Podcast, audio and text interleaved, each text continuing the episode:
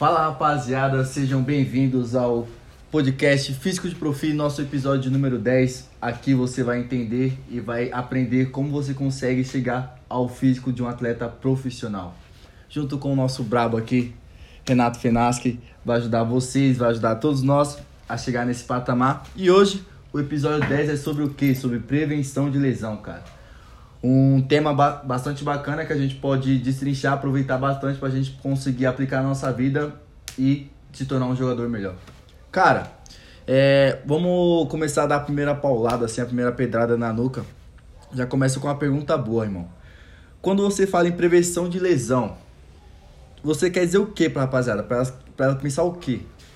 É, o, o nome prevenção de lesão, quando a gente fala, parece que a gente vai estar tá se prevenindo e é 100% vai ter mais não nada. é.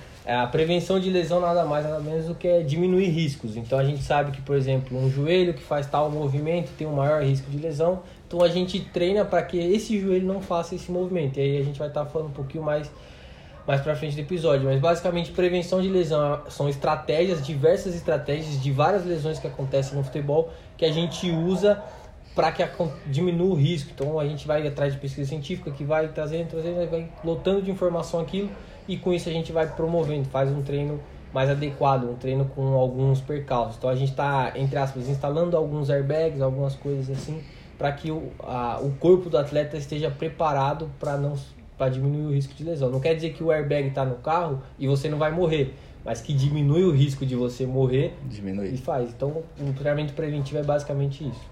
E além do mais também, é bom para aquela rapaziada que deseja ser profissional um dia, por exemplo, se uma- se é um atleta novo e ela se machuca agora, tipo, basicamente atrapalha um pouco da carreira dela e não é tão bom também. Por isso que a prevenção de lesão pode, pode estar vindo por aí, certo? Certo? Quando a gente fala em formação de um atleta, cada mês, cada treino conta muito.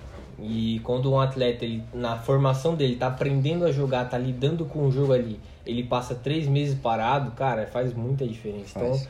a gente sabe que, por exemplo, na categoria sub-11, onde está começando o futebol de campo, é, a gente vai fazer a avaliação, os atletas que, come... que nasceram no primeiro trimestre, eles levam muita vantagem em cima dos outros. Só por quê? Porque eles têm três meses à frente, só isso.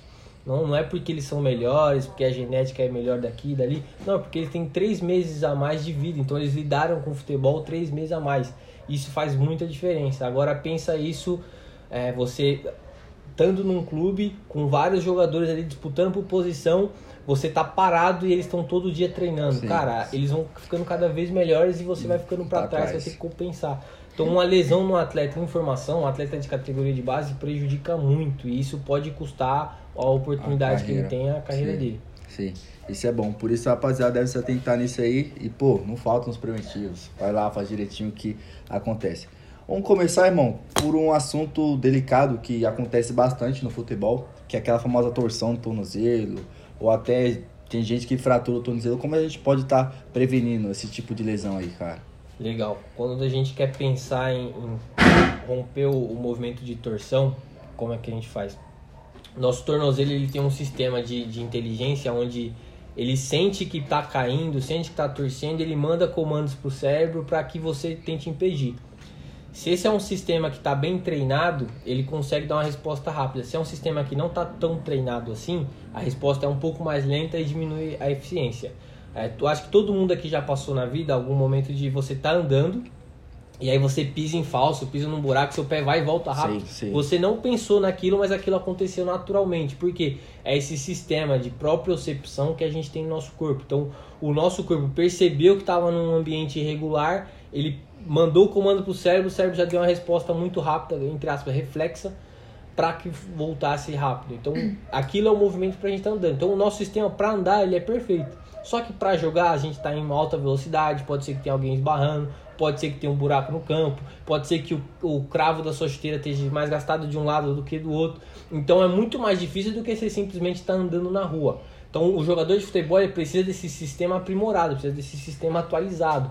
E para treinar ele é com os movimentos que geram instabilidade. Então a gente pode ver bastante na fisioterapia, né? Quando os atletas estão na fisioterapia, sobe no buzuzinho lá, que é aquela bola de equilíbrio, e faz um movimento, ou faz aquele balancinho da fisioterapia. Sim. Aquilo é para promover instabilidade, para sua percepção perceber aquele movimento e ficar cada vez mais refinada, ficar cada vez melhor. Ele está treinando o movimento de, de, de alarme, né, de percepção. E assim a gente consegue melhorar. Então, quando você não está na física, você também tem que fazer aquilo. Não é porque você não está machucado que você não tem que prevenir. Então, a, a percepção serve muito para prevenção de lesão. E aí a gente está fazendo lá não tenho balancinho, não tenho buzu, não tenho nada. Cara, para promover instabilidade, às vezes você não precisa de nada. Se você ficar de pé no chão e eu pedir para você tocar o seu dedão, levantando o calcanhar, você já está instável, já seu corpo já está desequilibrado e aquilo está trabalhando a propriocepção. E aí ficou fácil, você pode pôr qualquer coisa, cara. Põe uma meia, uma bolinha de meia, põe um chinelo, um tênis. Não tem desculpa para estar tá fazendo isso. Então, é basicamente por aí. E aí quando a gente pensa em propriocepção, Além dessa, que é um pouco mais estática, tem uma percepção que é dinâmica, de você responder rápido. Então, você salta e aterrissa. Salta e aterrissa, você levanta, Sim. alguém te dá um tranco, você pisa no chão. Que é uma percepção mais rápida, que é, pro futebol é ainda mais específico, porque é o que acontece no jogo. Então, depois que você fez uma boa base aqui, agora a gente vai começar a progredir nessa percepção, tanto em saltos laterais, saltos para frente. Então, época antiga lá tinha muito aquele exercício que a gente saltava de um cone para outro, estabilizava, saltava de um cone para outro. Basicamente aquilo lá, só que um pouquinho mais aprimorado. Então pode ser que você, a gente é, faça saltos laterais rápido, eu te empurre e você tem que estabilizar. Sim, sim. E assim a gente trabalha a propriocepção de Bem, forma dinâmica. Então essas são bem. as evoluções da propriocepção. Eu lembro de uma lesão que o, aquele, o Ibrahimovic teve no joelho, onde ele saltou e quando ele caiu ele zoou o joelho, acho que rompeu o ligamento de LCA. A própria percepção com salto trabalha também é, a gente prevenir essa lesão no joelho, cara? Então, aí vai ser uma questão multifatorial, porque além do, do, do, da falta de equilíbrio, que talvez tenha sido, mas eu acho que não, teve um movimento de valgo de joelho ali. Então, a, a estabilização, o joelho fez um movimento e aí o ligamento não conseguiu segurar e rompeu.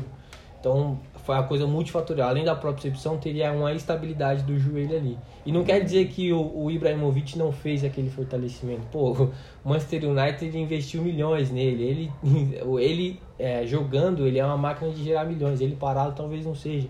Então, assim, todos os cuidados do mundo devem ter, deve ter acontecido com ele. Mas mesmo assim acontece. acontece. E, e a gente tem que saber lidar. Então, ali foi, como disse, foi uma coisa multifatorial e o treinamento preventivo é isso, é sempre multifatorial. Então não é uma coisa só que eu pego e falo assim, ó, acabou. Não, a gente tem que tratar como um todo. Então você tem que saber se a flexibilidade está boa, você tem que saber se o equilíbrio está boa, o treinamento de força também previne, você tá jogando também previne. Uma coisa é você é, não tá jogando e começar a jogar. O estresse pro teu corpo é uma coisa diferente. Agora você já vem jogando e continua jogando, o índice de lesão pode ser um pouco menor. Claro que se a carga for controlada. Então tem muitos fatores ali. No, o do Ibrahimovic, assim, não dá para cravar o que, que foi, mas assim, foi uma altura muito alta, porque ele, ele salta muito, Sim. né? E aí ele caiu estabilizando com a perna só e foi trombando com um jogador também. Então, assim, é, o futebol é uma loucura de, de movimentos, o corpo tem que se adaptar e acabou é, tendo aquele. Pode ser também, por exemplo, a fadiga, ela tá muito ligada com as lesões. Então, é, quando o sistema nervoso central já está meio que fadigado, nós temos uma, uma, uma facilidade maior de desenvolver uma lesão, de acontecer uma lesão porque a gente perde um pouco do controle motor e aí pode acontecer que a gente faça um movimento um pouco Desejável. mais estragadinho Sim. e tal, e aí esse movimento estragadinho, esse desvio postural que a gente chama, ele pode comprometer, pode sobrecarregar alguma articulação e acontecer a lesão. Então, tem, tem, muitos fatores ali naquela lesão, não dá para cravar que foi uma coisa só. Isso é bom pra rapaziada ver que até jogador que treina todo dia, profissional, tem lesão, cara. Você que talvez não treine todo dia, tem que ter a, propriocepção, é, alongar, mobilidade, tudo em dia para a gente estar tá prevenindo qualquer tipo de lesão ali nas articulações, certo, irmão? Certo. Irmão, adutor, cara. Adutor também é bastante comum no futebol essa lesão, porque, por exemplo, aquele movimento que a gente faz para dominar a bola, a gente se estica todo assim. As pessoas acabam sentindo ali uma fisgada na adutor famosa virilha. Uhum. Acaba sentindo uma fisgada ali. Cara, como eu consigo fazer essa prevenção de lesão ali na, nos adutores, irmão? O, os adutores eles são muito usados no futebol né? e pode ser que não pareça, mas quando a gente está dando um pique, está dando um sprint, a gente ativa muito o adutor. Quando a gente está mudando de direção, a gente ativa muito o adutor, tanto na parte excêntrica, que é a, a freagem do movimento, quanto na parte concêntrica, que é a gente realizar o movimento. Então o adutor ele é muito usado dentro do jogo. E por isso que ele é um dos músculos que, são, que mais se rompe também, mais tem ruptura, mais tem tensão. E para o adutor, a gente tem que fazer um fortalecimento do jeito que o jogo pede. Então, se o jogo pede força, a gente tem que ter um adutor forte. Se o jogo pede fase excêntrica, a gente tem que dar a fase excêntrica. É a fase excêntrica que a gente pode ter com o exercício de Copenhagen, por exemplo, que a gente já postou no canal. Se a gente não postou ainda, com certeza a gente vai postar algum dia. E Sim. dá para fazer um podcast só de cada lesão dessa. Eu vou tentar abreviar Sim, um dá, pouquinho. Dá, pô. Mas assim, o, os adutores a gente tem que fazer o trabalho de força, adutor forte, trabalho de força excêntrica, que também é forte, e também a gente, nós temos que fazer um trabalho que envolva velocidade também, porque o adutor ele é exigido com velocidade. Então não sei se vocês já viram tal, que eles aquela prancha de deslizar, os atletas ficam pulando, vai para lá, vai para cá. Ali é para fazer um trabalho de velocidade do adutor na fase excêntrica. Então a gente vai, faz o movimento e vai freando e vai trazendo. Aí depois, quando a gente termina de trazer, a gente está trabalhando na fase concêntrica. Então aquele equipamento ali, ele, ele dá a oportunidade de a gente fazer um exercício muito rico, um exercício que ajuda muito na prevenção de lesão dos adutores. Só que é, hoje, cientificamente, o, o exercício que mais está dando resultado é o Copenhagen, que é aquele exercício que a gente trava o pé, alguém segura, a gente trava na mesa e a perna fica. É, livre aqui no espaço, você tem que controlar essa perna. Então você traz ela, desce devagar. Essa descida devagar usa muito a fase excêntrica e aí vai trazendo e tal. Aos poucos, quando você tiver mais controle, você vai colocando velocidade. Esse é um ótimo exercício para prevenir lesões nos adutores. E o adutor a gente faltou, ficou faltando em falar, mas a gente usa para dar passe curto, passe longo, usa para chutar. Sim. Então a adução é o movimento quando a gente traz o quadril para dentro, né? quando a gente fecha o quadril. A abdução, quando a gente afasta as pernas, a adução é quando fecha toda vez que a gente vai chutar, a gente está fazendo adução. E quando a gente usa no sprint, é porque a gente ativa o adutor para que esse, essa perna não abra, tem um equilíbrio aqui, a gente consiga manter ele alinhadinho certinho. Então a gente usa bastante adutor aí durante o jogo, é um músculo que às vezes é sonegado, né? O pessoal vai lá, é, nunca treina, quando treina é só na cadeira adutora ali, faz é. 3 de 10 e sai fora, então tem que tomar muito cuidado. E essa pode ser uma das grandes razões para que a gente tenha lesões nos adutores. E também tem a questão de fazer liberação miofascial, fazer os alongamentos certinho, não ter um músculo encurtado, que o músculo encurtado produz movimento ruim. Produzir um movimento ruim pode acontecer a lesão, aumenta os riscos de ter lesão. Show, show, muito, muito bem, mano. Irmão, agora vamos supor que eu vou lá e machuque meu adutor, cara. Tipo, vou lá e rompi. Viria zoada, não consigo jogar. Como que eu consigo fazer para voltar a jogar? Para recuperar isso? Legal. É, o protocolo padrão assim para todo mundo é faz o exame para saber qual o grau da lesão. Depois que fez o exame, o médico vai lá, põe para fisioterapia, aí a fisioterapeuta vai cuidar, vai, o que, que ele vai fazer? Ele vai fazer, ele pode usar crioterapia, ele vai usar o choquinho, ele vai usar ultrassom, vai usar diversas ferramentas que um fisioterapeuta pode até falar com mais propriedade. E depois ele vai partir para o alongamento e fortalecimento. Então ele vai recuperar essa função do músculo. Então o músculo pode ser que ele esteja encurtado, ele vai recuperar a função dele normal, de estar tá fazendo os alongamentos normais. A força também, ele vai recuperar. Fortaleceu, ele vai passar para a fase excêntrica, vai passar para a velocidade, até aquele movimento estar tá muito seguro para conseguir voltar para o jogo. E são etapas. Então, se você sentiu a virilha e não consegue ir para o médico avaliar, não tem um fisioterapeuta perto, você dá repouso para a virilha. Isso é arriscado, você já está se arriscando e eu não estou não estou dizendo aqui faça isso. O, o, protocolo padrão é você ir no médico saber e fazer exame e tal. Mas se você não quer fazer isso, se você quer comprar esse risco, se você quer ter esse risco, para de fazer tudo que tem que ser feito de corrida para não usar o adutor. Faz gelo e, e, vai tentando alongar ali de forma um pouco mais leve. Depois, aos poucos, vai aumentando. Faz o gelo de forma leve, é, vai progredindo aos poucos até parar de sentir dor Parou de sentir dor, você já começa com um pouquinho de trabalho de fortalecimento. Parou de sentir dor, não volta a jogar, cara. A, a, a chance de você rescindir e ter de novo a mesma lesão é muito grande. Faz o fortalecimento, vai com calma, tranquilo. E aí fez fortalecimentos lá umas três vezes por semana. Aí você começa a colocar um pouquinho mais de carga, começa a colocar velocidade, começa a colocar fase excêntrica. Deu tudo certo, não tem dor, vai fazer um treino com bola, vai tentar dar um passe aqui, um passe ali, testa antes. Sim. Porque se você já for direto para um treino, ah, fala pro treinador, tô pronto, ou vai pro seu jogo de futebol amador e já vai querer estragar tudo. Não, testa antes, pega uma bola, faz uns passes curtos, não sentiu nada, começa a tentar fazer um passe longo e tal. E das próximas vezes sempre tentar aquecer bem, sempre tentar fazer um preventivo durante a semana, fazer um fortalecimento para que não aconteça. Porque quando você tem uma lesão muscular, a chance de você repetir até essa lesão é muito grande.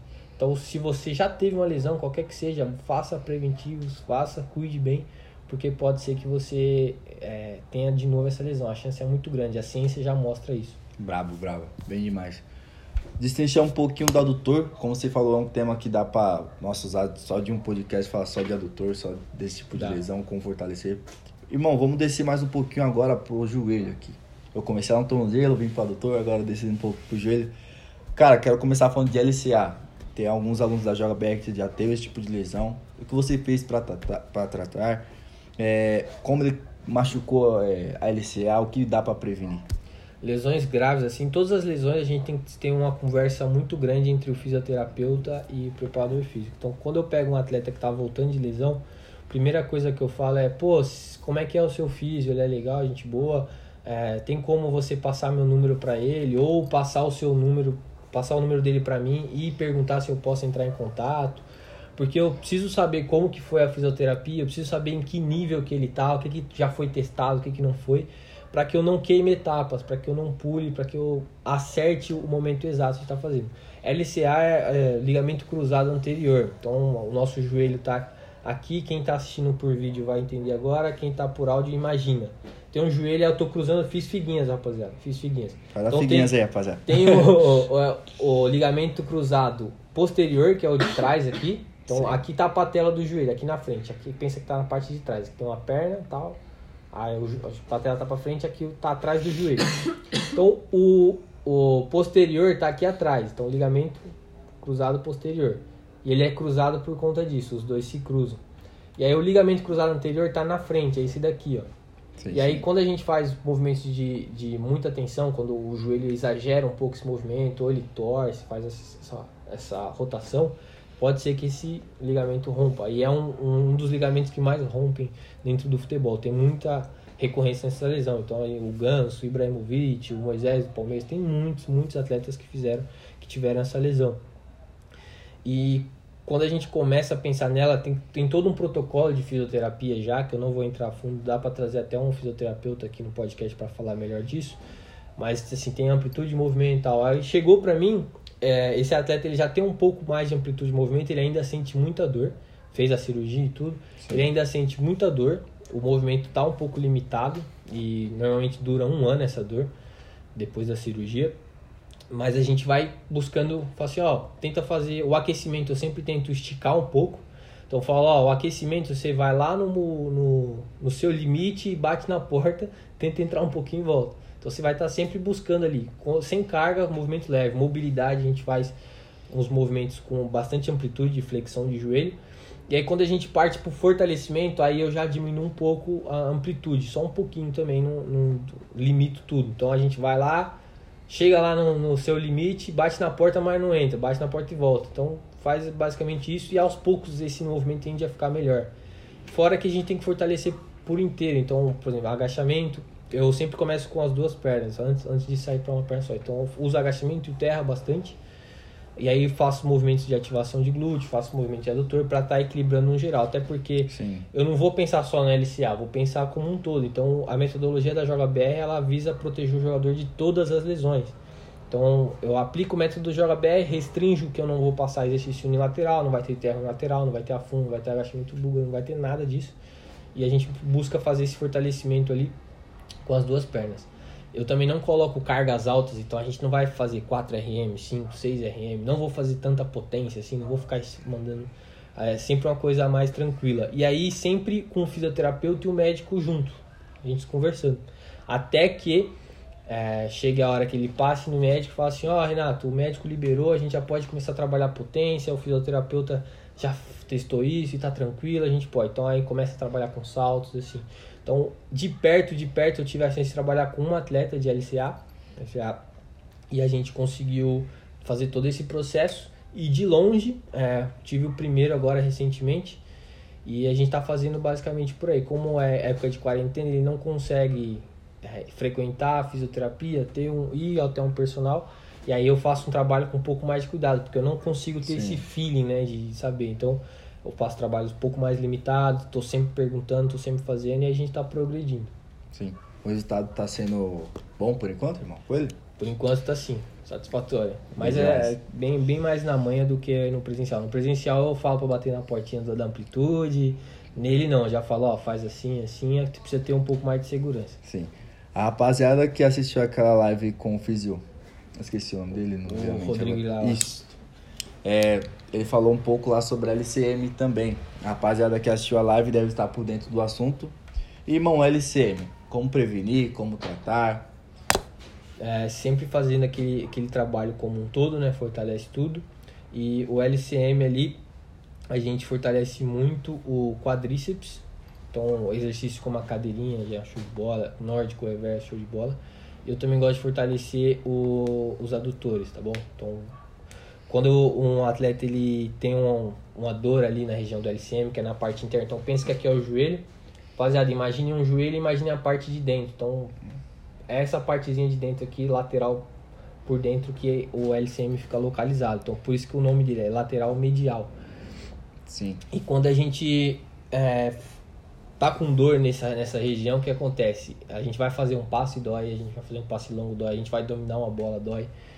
E então os adutores tá estão muito ligados em questão de movimento e tal. Então fortalecer os adutores vai te dar uma margem de segurança, vai te dar um fortalecimento para que você consiga desenvolver aí os movimentos que essa lesão impede. Só que é aquela coisa, repouso se foi sempre ir no médico para saber o grau da lesão. Às vezes você tá tratando como se fosse grau 1, mas pô, o negócio tá arrebentado, não tem jeito, você vai ter que dar um É, sim. vai ter que cuidar, então tem que tomar sempre cuidado. Agora, se você quer comprar esse risco, e aí não sou eu que tô falando, eu se eu sentir alguma coisa hoje no joelho, eu vou procurar um médico. Eu não sou trouxa de querer resolver tudo sozinho e achar, mas pô, não consigo de jeito nenhum ir no médico, tá difícil. Repouso, gelo, e aí você vai fazer os preventivos como um todo, até porque você tá com LCM, mas não te blinda de ter outras lesões, então você vai fazer propriocepção, você vai fazer alongamento, mobilidade, tudo certo e vai tentando cada vez menos sentir dor. Com o gelo e alongamento você vai sentindo menos dor. E aí você começa com pequenos fortalecimentos. Eu começo com isometria. Então assim, se você quer fortalecer a adutora em isometria, você coloca uma bola entre os joelhos e aperta ali, fica de 10 a 15 segundos, você está fazendo força isométrica e está fortalecendo a adutora. Quer fortalecer quadríceps em isometria, você encosta ali na parede, faz uma cadeirinha e está conseguindo fazer. Ou você vai, é, se posiciona para um nórdico reverso, mas só segura, não precisa descer tudo, só segura ali, você já está fazendo, é, segura na metade do movimento, você já está fazendo fortalecimento, fortalecimento isométrico. E aí aos poucos, passando as semanas, passando as sessões, você vai introduzindo mais movimentos. Então o movimento que você fazia antes sem carga para testar, para fazer mobilidade, fazer preventivo, agora você coloca um pouquinho mais de carga, que é o agachamento, o, é, o levantamento terra, o stiff, você vai fazendo esses movimentos, vai pegando confiança, aí sim você vai pro teste, aí começa a fazer os passezinhos, a mesma coisa do LCA. E vai vendo, se tá tudo certo, aí você volta. O que acontece? Pode ser que você volte, é, o ligamento até esteja legal, mas você ainda sinta um pouco de dor. Sim. E aí você tem que. É, o mecanismo da dor. Então, às vezes, você começa a testar em casa mesmo. Fica fazendo passe, pede para alguém segurar uma bola e você dá a batida ali. para você meio que ir treinando teu corpo para dizer que tá bem. para não gerar essa insegurança. Você já ir para um treino forte, ir para um jogo. É, voltando de LCM sem ter testado, pode ser que você jogue dois, três minutinhos, você sente, você fala assim, hum, vamos machucar de novo. A insegurança conta muito nessas horas. E aí você acaba estragando. Você nem joga direito, nem faz nada. Então faz o teste certinho, faz os trabalhos e assim a gente vai. Sim. Essa lesão é um pouco frequente naquela hora que você vai dominar uma bola também. Ou fazer um chute, alguém chega travando, não sei. E às vezes acaba rompendo parcialmente ou rompendo por inteiro. É difícil romper por inteiro porque é um ligamento bastante forte, conforme o fisioterapeuta falou. Mas pode romper sim. E é bom a gente estar prevenindo lesão aí também, rapaziada. Irmão, agora voltando um pouquinho para trás do joelho aqui. LCP, ligamento cruzado posterior. Como a gente previne, como a gente pode estar cuidando se ocorrer uma lesão nesse local. Cara, basicamente o padrão vai ser o mesmo. Então eu estaria repetindo aqui. Mas é buscar o fortalecimento como um todo, bastante fortalecimento de glúteo, quadríceps, posterior, adutor, movimento limpo, faz trabalho de propriocepção, faz trabalho de mobilidade. É, a mobilidade de tornozelo conta muito para prevenir lesões no joelho, né? até tem artigos aí mostrando que quando a gente tem uma dorsiflexão pequena, quer dizer o quê? Quando a gente não tem um movimento de tornozelo muito grande, a gente tem um maior risco, está correlacionado com o LCA. E LCP, LCM vai tudo junto, porque o tornozelo com mobilidade ele vai proteger o joelho. Tornozelo sem mobilidade, o joelho fica comprometido, porque vai ter movimentos que o tornozelo precisa ir, mas como ele não sabe sozinho, o joelho vai querer ajudar e aí quando ele vai fazer uma coisa que não é da, da dele... Da função dele, acaba estragando então, tudo. Então é como se sua mãe fosse cabeleireira e você é estudante e jogador. E aí o salão da sua mãe tá muito cheio, tá precisando de em vez de sua mãe ter preparado o salão para aguentar aquela população, o que, que ela faz? Ela chama você, que é o joelho. e aí você vai lá no salão, o que, que você vai fazer? Vai fazer deixa merda. Deixa muito careca, velho. Vai fazer merda. Então é basicamente assim, o tornozelo precisa fazer alguma coisa, mas ele não tá capaz, tá cheio, tá lotado, e aí o joelho vai tentar ajudar e dá merda. Acaba estragando tudo. Então basicamente por aí. Bem demais, bem demais. E rapaziada, a gente sempre falou de gelo aqui, gelo, gelo, gelo. Tem um podcast chamado fala sobre recuperação muscular que, que a, gente, gente fala, fala, bastante sobre gelo. Chega a dar frio, só de, só de ouvir. Quanto tempo, quantas vezes, essas coisas todas, tá bom? Então, se eu não me engano, é, é o podcast. passado, o 9? 9 ou 8, alguma coisa assim, rapaziada. É o 9 ou 8. Tem bastante podcast bom aí, maratona. Só maratona aí que tamo junto. Irmão, fechamos basicamente sobre o joelho, que é algo que acontece as lesões que acontecem bastante no futebol. Agora vamos ali para a posterior de coxa, que é uma lesão que também ocorre bastante. Uma lesão que ocorre bastante. Por exemplo, uma distensão. É, daqui a pouco eu vou perguntar para você que é distensão, que é contratura, mas a princípio agora vamos saber como a gente pode prevenir essa lesão na posterior de coxa, como a gente pode tratar se ocorrer alguma lesão. A posterior de coxa é a campeã. Então é a lesão que mais ocorre no futebol. Ela, sem, sem dúvida, é a líder. E todo ano a gente vê lesão muscular na posterior de coxa. É, muito se pesquisa, muito se investiga, é investido milhões e milhões todos os anos, mas mesmo assim a gente não consegue diminuir esse índice. Assim. A gente até diminui o índice até consegue, mas não consegue parar de fazer acontecer.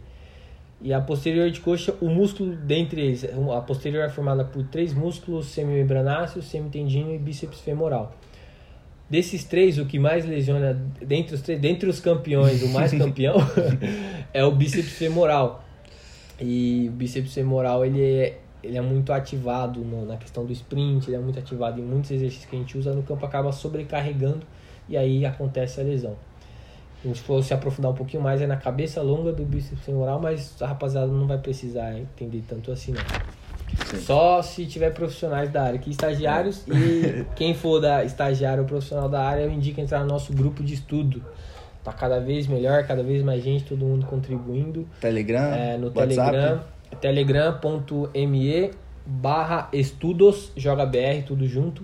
Não tem no WhatsApp, é só no Telegram mesmo, que o Telegram é um aplicativo de gente produtiva, sim, de, sim, de gente sim. que tá querendo. Eu não quis fazer no WhatsApp, tá bom? Tá Mas no WhatsApp com as diquinhas também. Se a rapaziada quiser entrar, também tem um link na bio. O, no WhatsApp tem um fora de série, é pra atletas. Pra aí atletas. sim já tem no WhatsApp, que o atletas. É que tem estagiário que joga também, pô. E aí, é, bastante. E aí os atletas que quiserem entrar no Forte tem no Telegram e tem no WhatsApp. Eu gosto mais do Telegram, então se você tem as duas opções, eu iria pro Telegram. Sim. Agora, se você é estagiário ou profissional da área e está acompanhando a gente aqui no canal Joga BR, eu indico lá. Mas voltando para posterior, então esse, esses músculos eles são, são muito sobrecarregados e eles são muito sobrecarregados tanto na aceleração, no sprint, quanto na desaceleração. Então, quando a gente está freando o movimento, a gente está fazendo muita contração excêntrica ali, gera uma sobrecarga grande.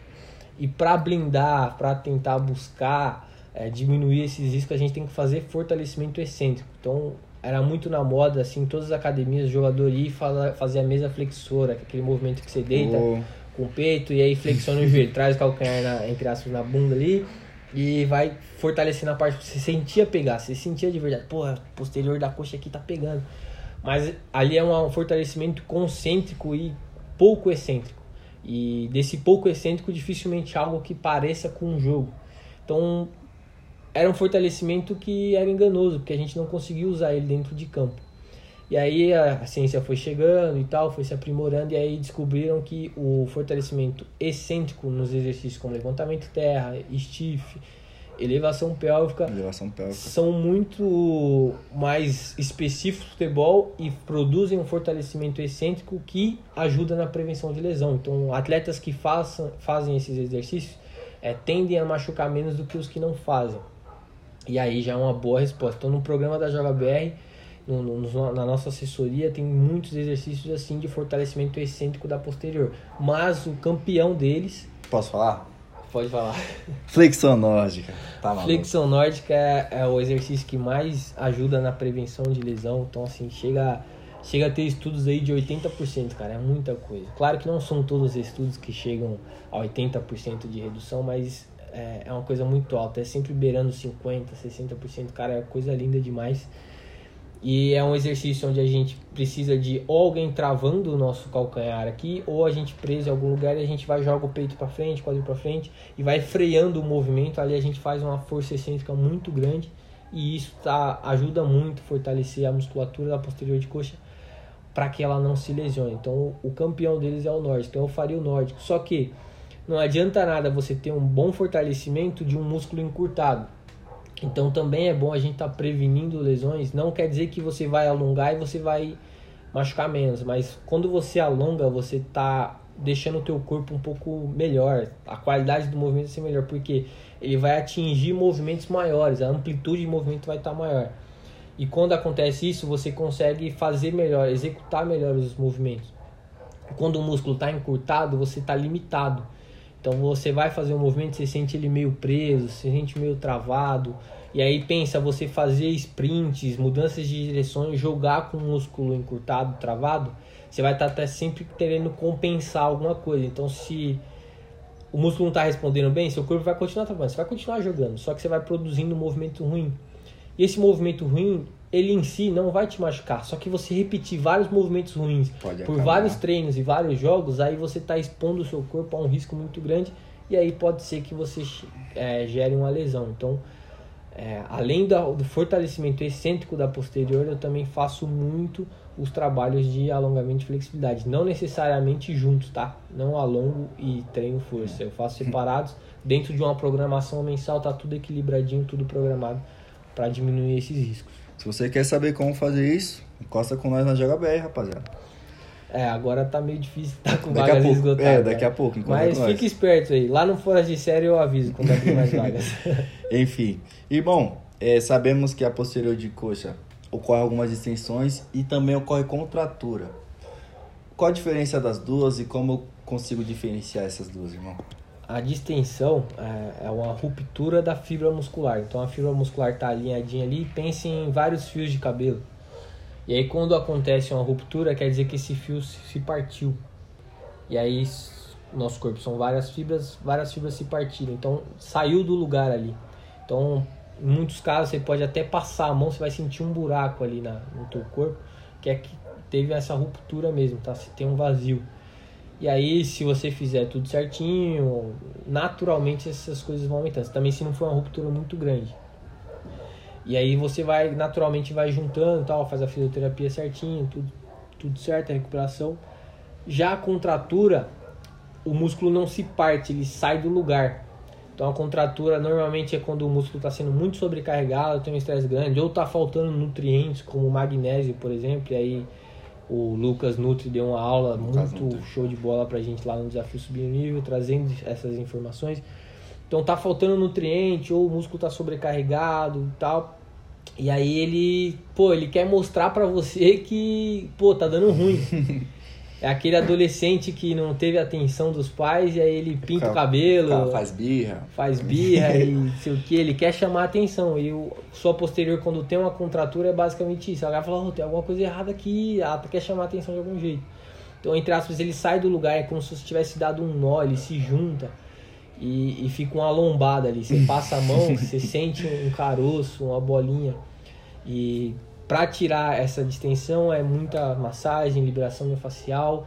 E massagem, não digo massagem passar ou fazer carinho, não. É massagem pesada. para soltar de verdade. Então você aperta, pressiona com o polegar, com o cotovelo, para tirar essa contratura. Essa contratura pode ser tirada e aí vai sentir um pouquinho de dor e tal.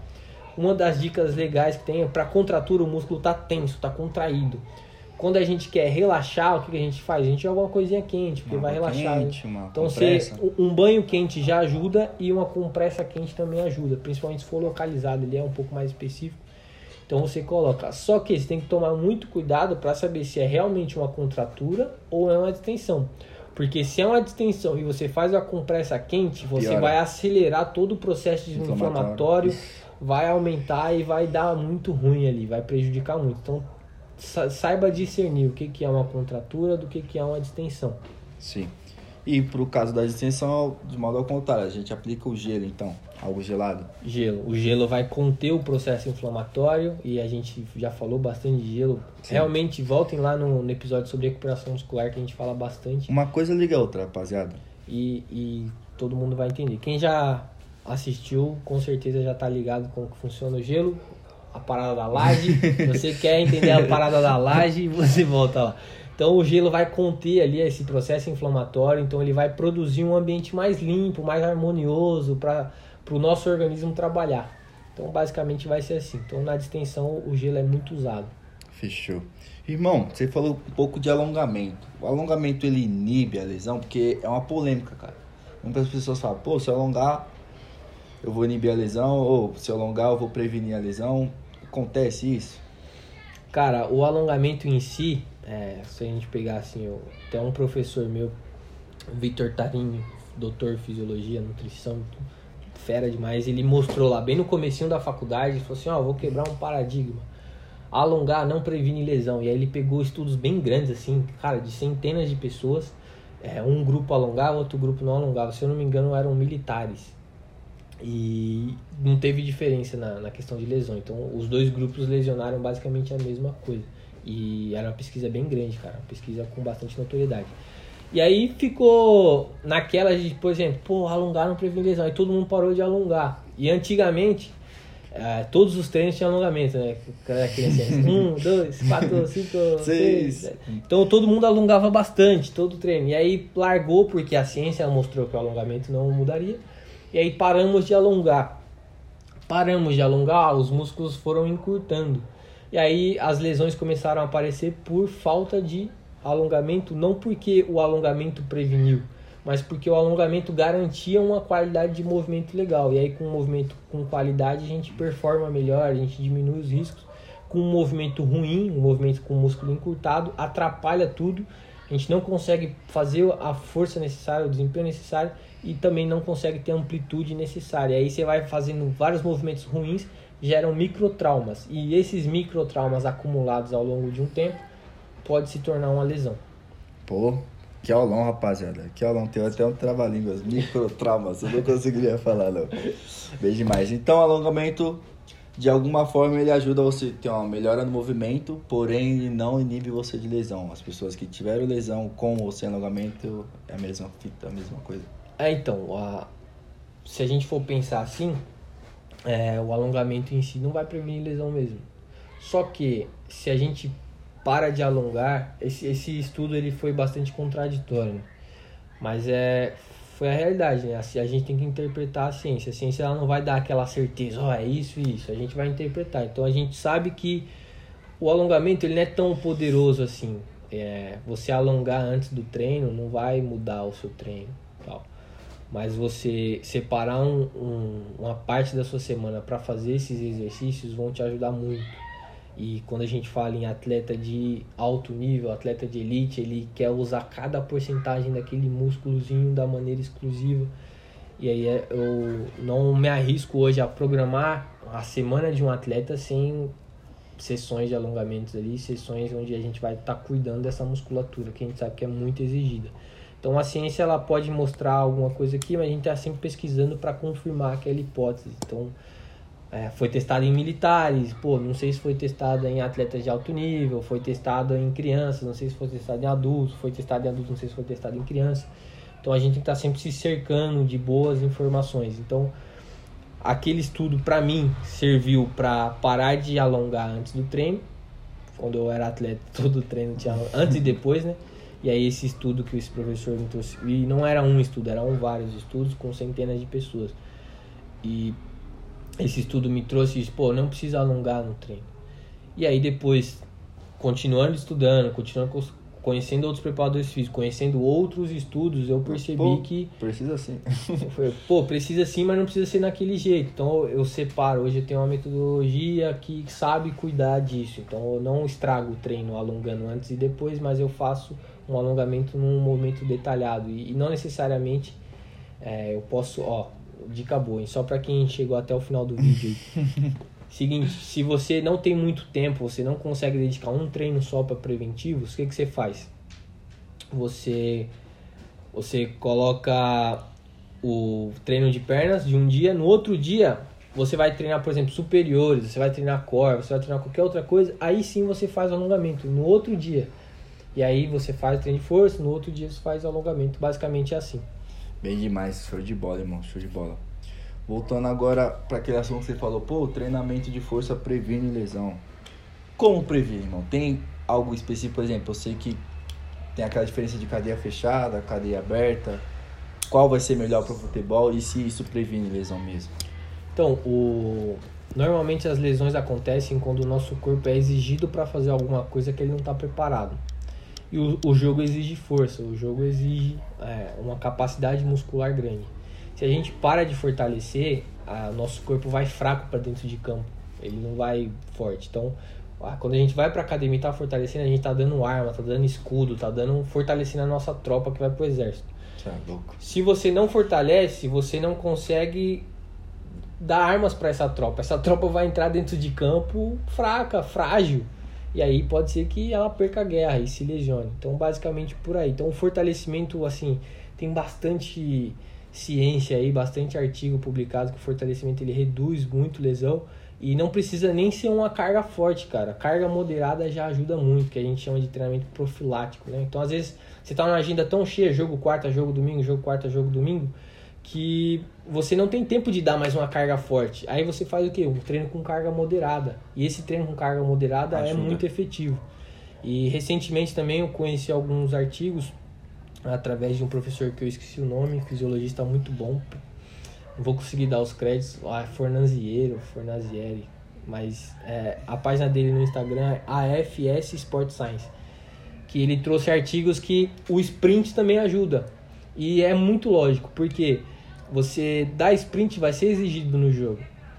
E aí você tem que fazer para que seu corpo acostume. E nós, preparadores físicos, o que a gente tá fazendo? Pô, o sprint ele machuca muito, vamos devagar, não sei o quê. vamos diminuir. Pô, já dá muito sprint no jogo reduzido, não precisa tudo isso, então para. E aí tem um, uma quantidade certa, que aí agora tá vindo mais, precisa saber qual que é a quantidade certa de sprints que o cara tem que dar na semana para que seja preventivo e não lesivo para o atleta. Então a ciência vai buscando isso é uma informação muito boa que eu não tinha em mente até mês passado, não tinha essa ideia em mente, mas que agora já, já vai acendendo as luzinhas para que a gente consiga ter uma pequena quantidade de sprints na semana para que o nosso corpo não chegue totalmente fora de si do jogo. Né? Porém, o conjunto da obra também conta muito, né?